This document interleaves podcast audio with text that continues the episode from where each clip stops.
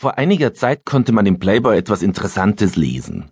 Verzeihen Sie mir, ich konnte einfach der Versuchung nicht widerstehen, das Buch mit diesem vielleicht überraschenden Satz zu beginnen.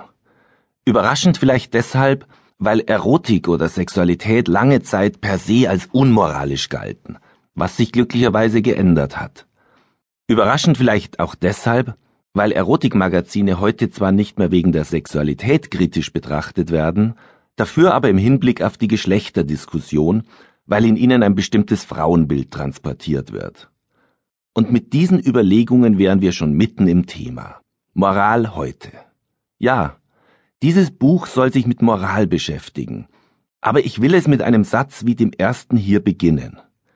Denn Moral erschöpft sich eben nicht mit Kant und Aristoteles, mit Bibel und Gesetzen, mit Schuld und Sühne, mit Verantwortung und Pflichten.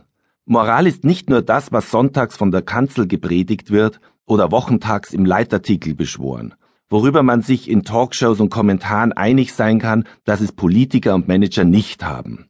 Moral ist etwas, das uns alle jeden Tag betrifft. Sei es, weil wir uns an sie halten oder weil wir es nicht tun.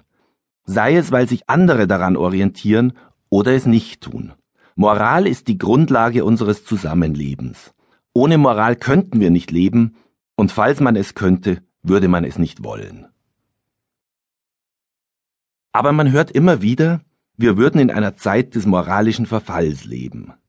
Nicht nur ein Blick auf den Buchmarkt lässt es vermuten, es vergeht auch kaum eine Woche, in der nicht ein neuer Skandal ans Tageslicht kommt, neue moralische Abgründe aufgedeckt werden. Steuerhinterziehung, Bestechung, exorbitante Managerboni, die Finanzkrise im Allgemeinen, um nur ein paar zu nennen. Tatsächlich drängt sich der Verdacht auf, als zähle die Moral gar nichts mehr, würde von niemandem mehr beachtet. Weder von denen da oben, noch vom kleinen Mann, der auch nicht einsieht, sich hinten anzustellen, wenn alle anderen sich frei bedienen. Man könnte aber auch die Gegenfrage stellen. Warum sorgen denn die Berichte über die Steuerhinterziehungen, falsch abgerechnete Freimeilen, Urlaubsreisen bei Politikern und ähnliches für Entrüstung und stellen ein großes Thema für die Medien dar? Die Antwort lautet, weil sie als skandalös empfunden werden.